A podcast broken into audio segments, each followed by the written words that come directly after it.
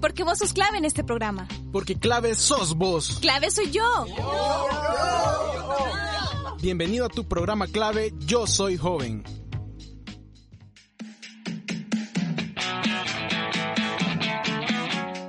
Hola, hola gente linda, gente hermosa que nos escucha en este programa de clave Yo Soy Joven.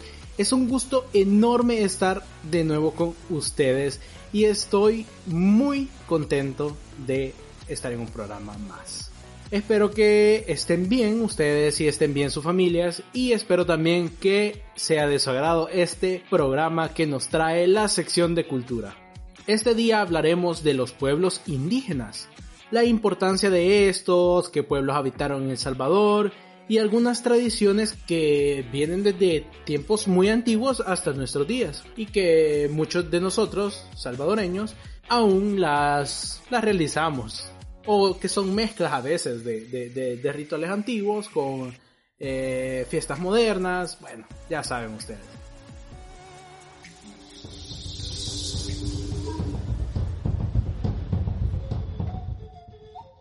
Pero, a que no sabían que cada 8 de agosto se celebra el Día Internacional de los Pueblos Indígenas.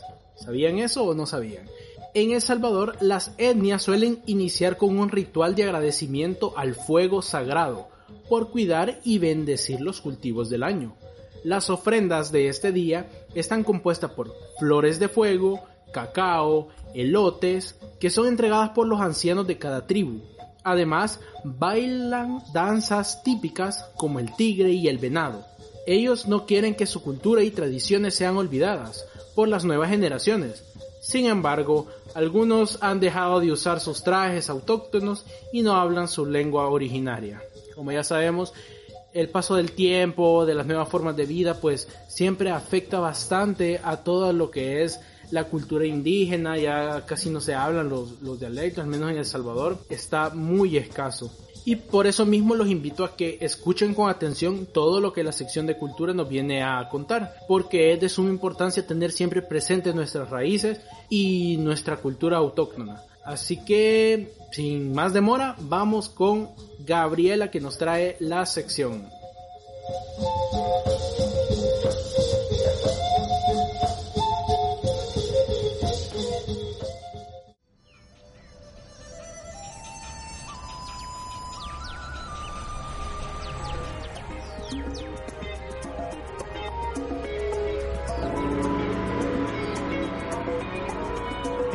Porque todo es cultura. Porque cultura somos todos. Tu sección Cultura.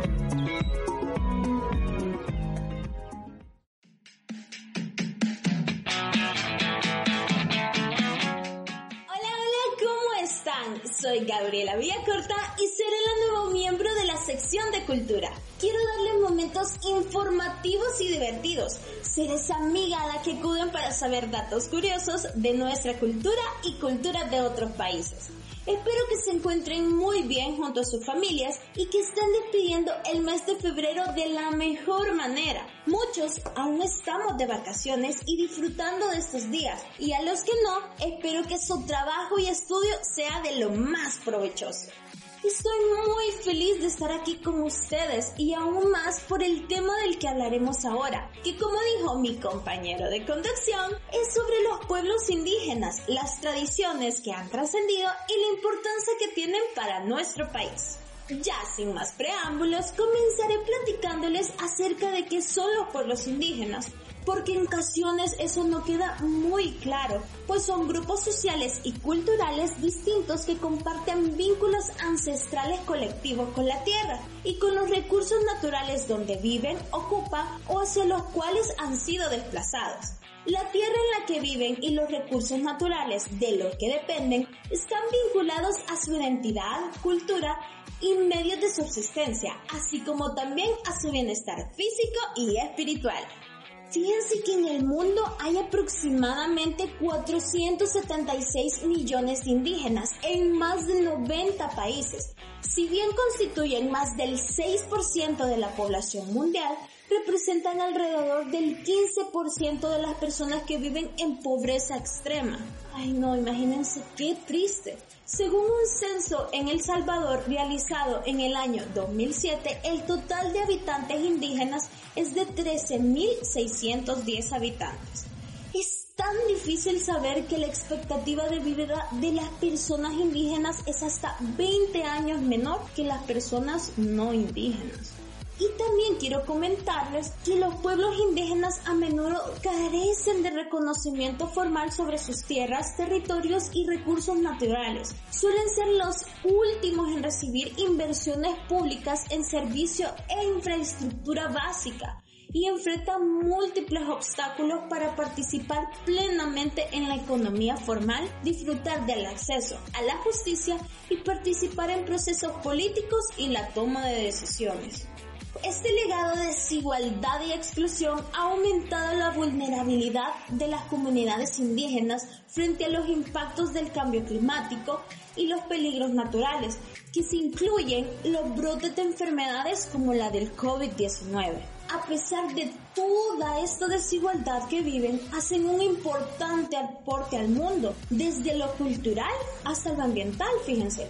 Porque los pueblos indígenas poseen, ocupan o utilizan una cuarta parte de la superficie del mundo, protegen 80% de la biodiversidad que aún queda en el planeta, tienen conocimientos y experiencias ancestrales acerca de cómo adaptarse, mitigar y reducir los riesgos derivados del cambio climático y de los desastres naturales.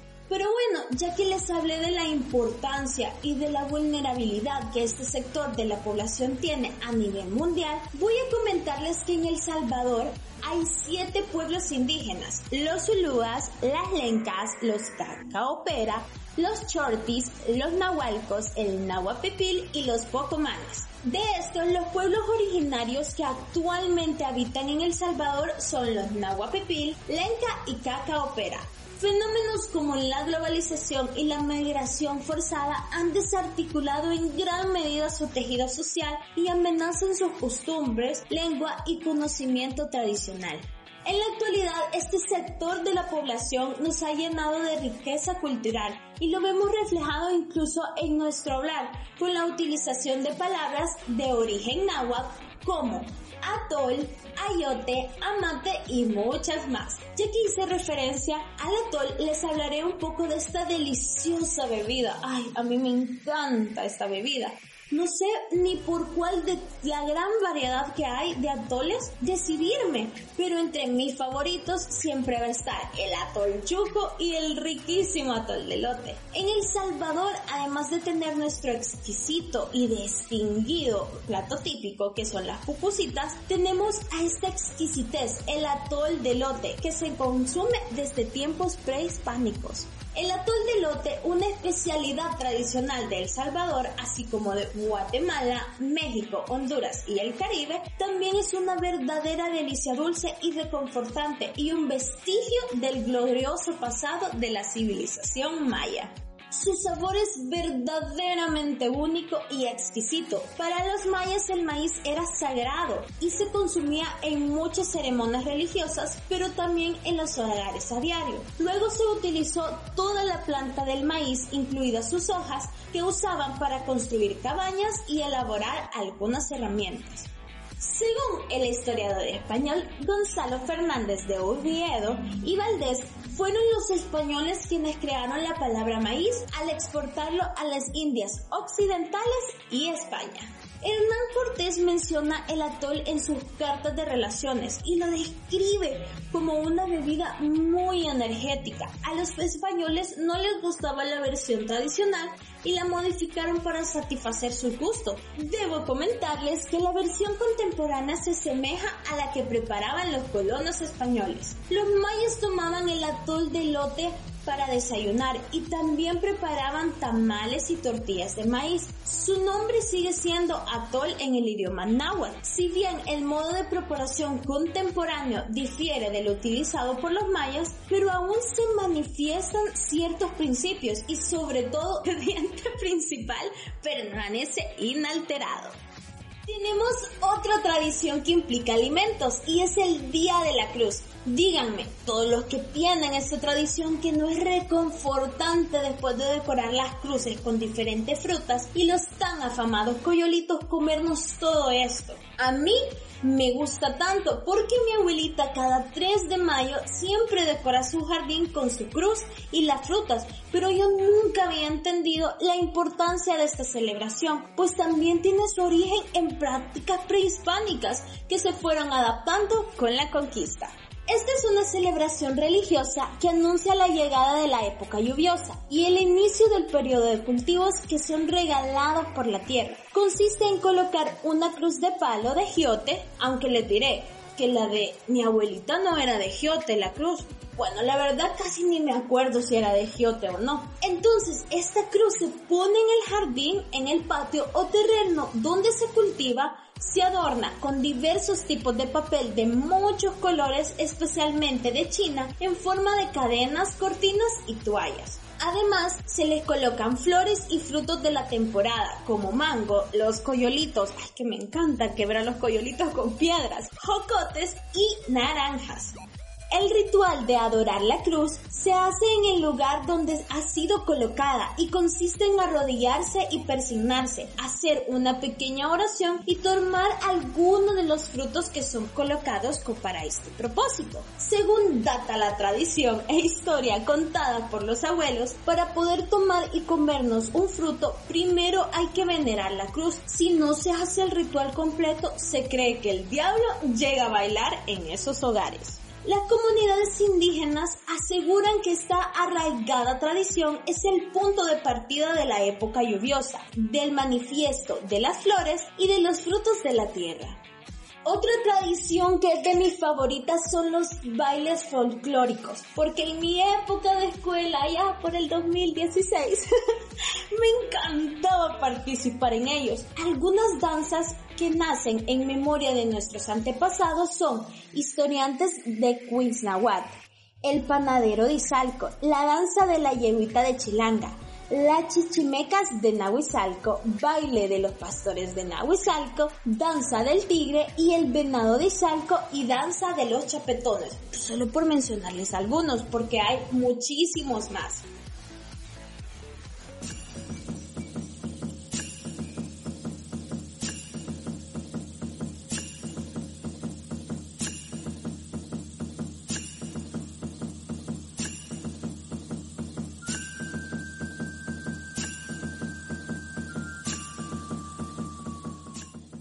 Muchas de estas danzas son interpretadas con diferentes actos cívicos alrededor de todo El Salvador, pero en ocasiones se desconocen las historias tras estos bailes. Por ejemplo, las chichimecas de Nahuizalco es un baile interpretado por un grupo de niñas indígenas de Nahuizalco, vestidas con su traje típico y adornadas con flores.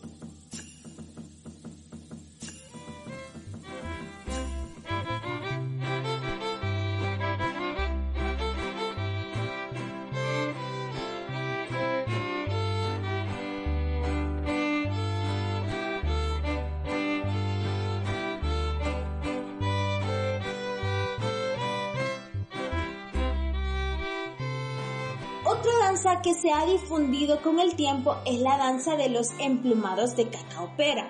Es un baile tradicional con un origen colonial de cacaopera que se ejecuta los días 15, 16 y 17 de enero, hace poco, el mes pasado, acompañado de violín, guitarra y tambor. Tradicionalmente se dice que su nacimiento se relaciona con la construcción del templo, por lo que los caciques indígenas se presentan ataviados con plumas. Para la ejecución de la danza utilizan penachos con forma de copas adornadas de diversos materiales, aunque originalmente eran con plumas de guara. El penacho se amarra a la cabeza con una pañoleta, además los danzantes llevan tela amarrada bajo el brazo derecho que cruza el pecho y en la mano derecha llevan una sonaja a la que se le llama ayacastle y en la izquierda un pañuelo. La camisa y el pantalón son libre opción aunque suelen ir siempre de blanco.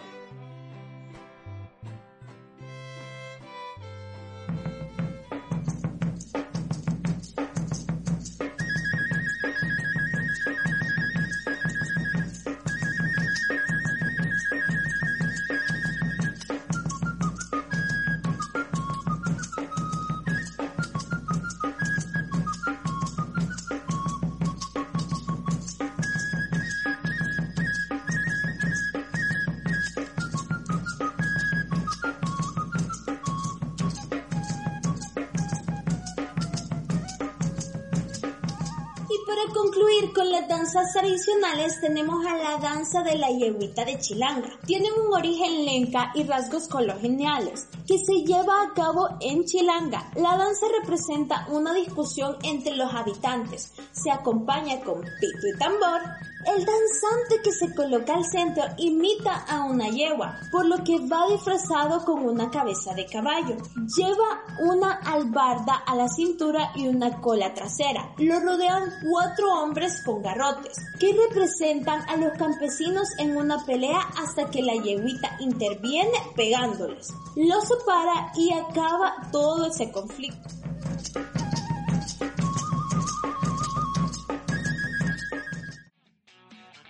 Arte salvadoreño también está lleno de la cultura de nuestros antepasados. Y el gran ejemplo de esto es Hilo Vasco, un colorido poblado que se sitúa a 54 kilómetros de la capital salvadoreña. Como ustedes saben, en El Salvador todo queda cerquita. Está situado en el departamento de Cabañas, Además, este sitio se consagra como uno de los centros alfareros más significativos del país, debido a sus llamativas creaciones artesanales, con técnicas muy propias de los tiempos de antaño. Se dice que las técnicas de alfarería inicialmente tuvieron un carácter prehispánico, luego se perfeccionaron las creaciones en la época colonial. Fue gracias a la innovación de María Dominga Herrera, quien nació en 1911, ella tuvo la iniciativa de crear muñecos miniatura con gran destreza en sus años de adolescencia. Inicialmente forjó pequeñas figuras relacionadas a los nacimientos alusivos a la época navideña y poco a poco dio lugar a las populares conocidas sorpresas miniatura que son de carácter religioso como picarescas. Cabe destacar que Herrera se consagró como una artista reconocida a nivel internacional por el periodista Nieto Garay en 1938, también con decoraciones gubernamentales y una interesante publicación de la revista estadounidense National Geographic en 1944. Otros artesanos que acompañaron su legado artístico fueron Clementina Rosales, Julio César López, Florentino Herrera, y Francisca Herrera, reconocidos miniaturistas.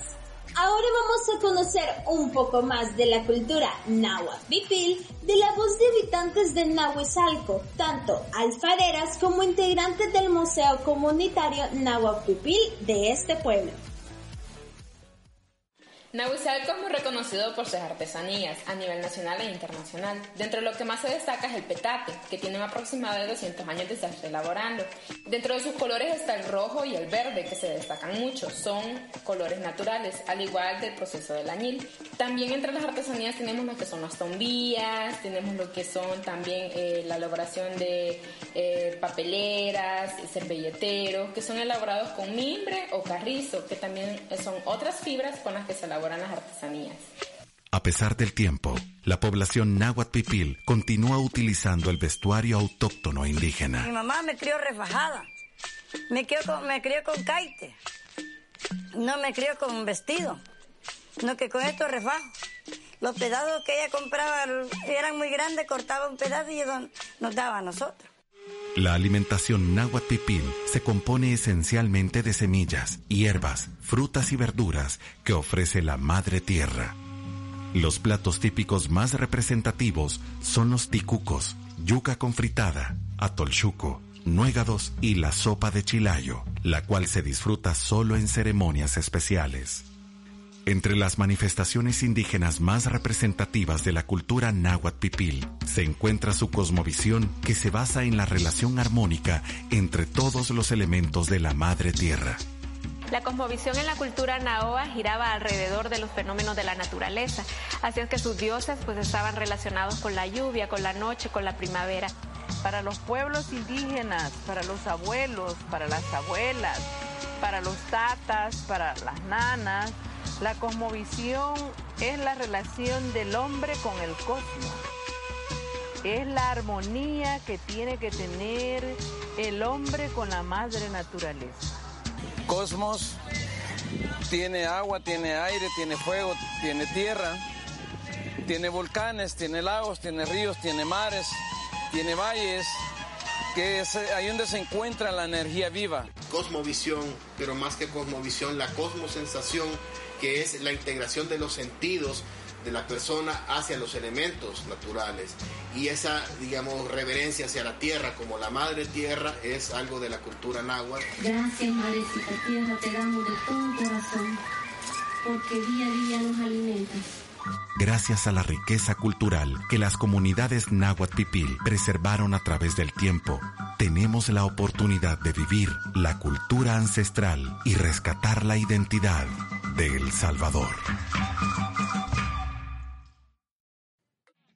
Es tan interesante e importante la herencia cultural que los indígenas han dejado a los inventantes de Nahuizalco. Y ahora que ya nos compartieron estas tradiciones y que conocemos también sobre muchas más de las que hay en El Salvador, les conversaré un poco de algunas que hay alrededor del mundo.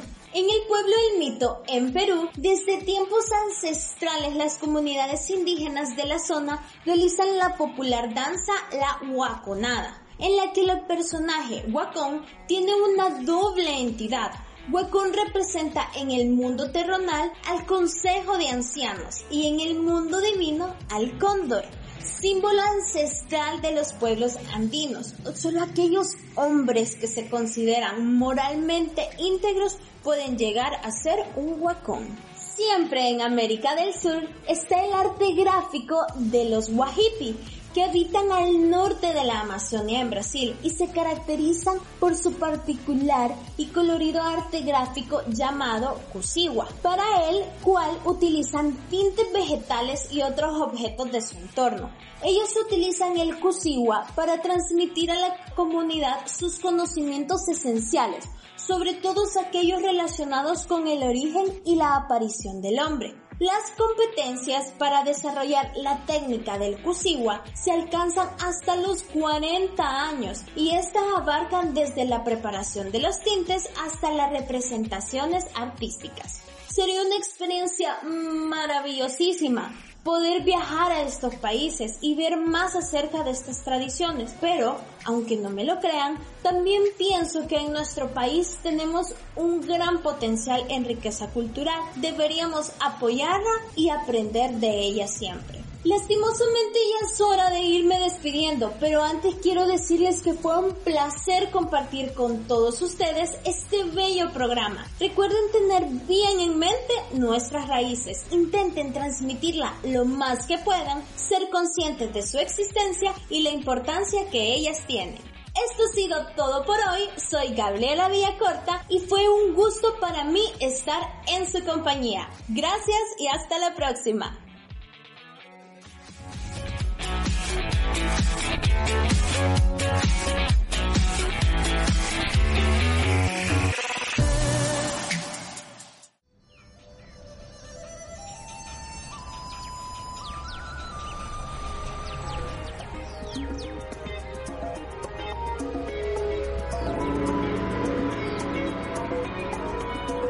Porque todo es cultura. Porque cultura somos todos. Tu sección Cultura.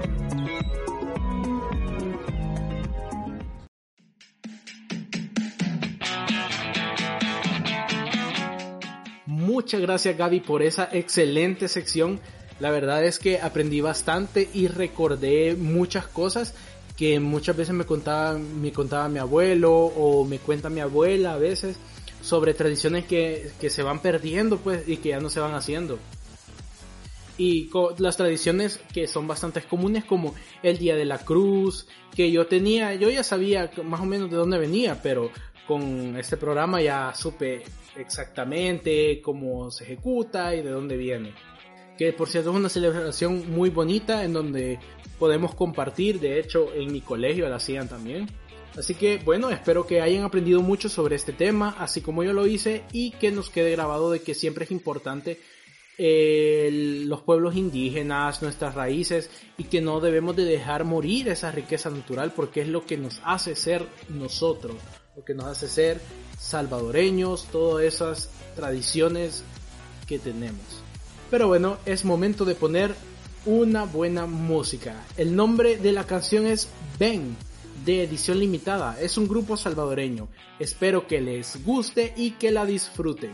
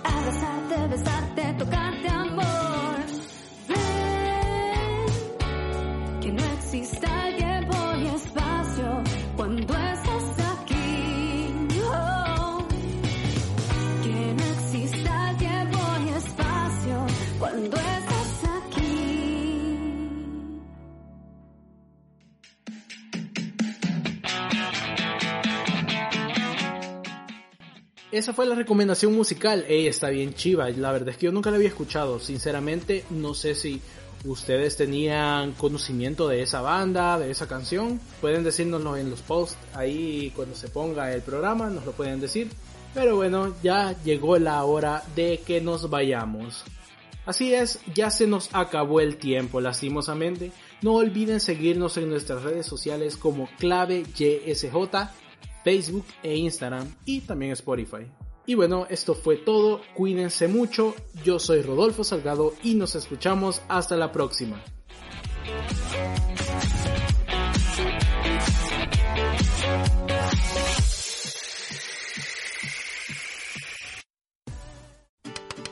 Esto fue clave. Yo soy joven. Tú fuiste clave en este programa. Hasta la próxima.